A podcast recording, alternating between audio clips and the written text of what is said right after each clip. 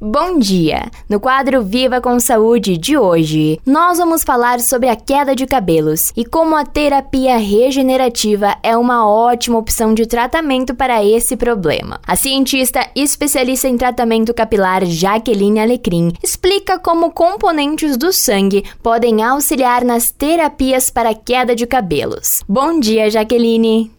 Bom dia, Fernanda. É um prazer falar com você. Então, Jaqueline, explica pra gente como que a terapia regenerativa pode ajudar nesse problema da queda de cabelos que afeta tantas pessoas. Esse tipo de terapia utiliza componentes do próprio sangue do paciente para colaborar aí com o processo de recuperação capilar. É normal a gente perder uma certa quantidade de cabelo diariamente, porém quando essa, essa queda se torna excessiva, a gente precisa procurar atendimento clínico, atendimento médico, para receber a orientação da terapia mais adequada para controlar esses quadros. Existem componentes sanguíneos que podem auxiliar no tratamento desse tipo de problema. A gente tem aí a utilização de uma técnica que é a terapia regenerativa, que já é largamente empregada por profissionais renomados em diversas áreas e vem demonstrando resultados muito satisfatórios. A terapia regenerativa também é conhecida como plasma rico em plaquetas ou PRP e é um tratamento médico dividido em três etapas básicas que eu vou explicar para vocês entenderem melhor.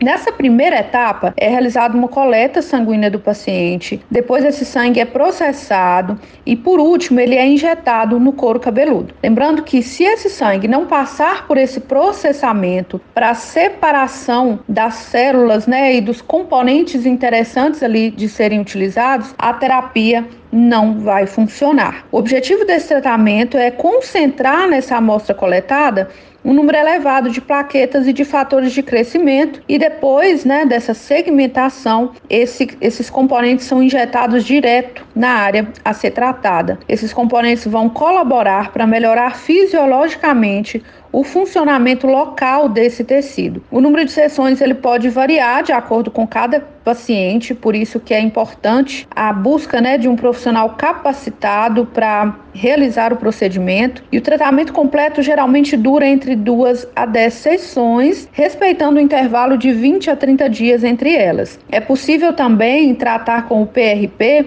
diversos quadros clínicos e até mesmo questões estéticas, como a própria queda de cabelo, cicatrizes de acne, procedimentos também para colaborar aí com rejuvenescimento corporal e facial e outras aplicações. Perfeito, muito obrigada pela tua participação, Jaqueline. Agradeço muito pelo espaço, é um prazer sempre falar com vocês e trazer temas interessantes sobre inovação no segmento da saúde. Esse foi o quadro Viva com Saúde de hoje, da Central de Conteúdo do Grupo RS com Fernanda Tomás.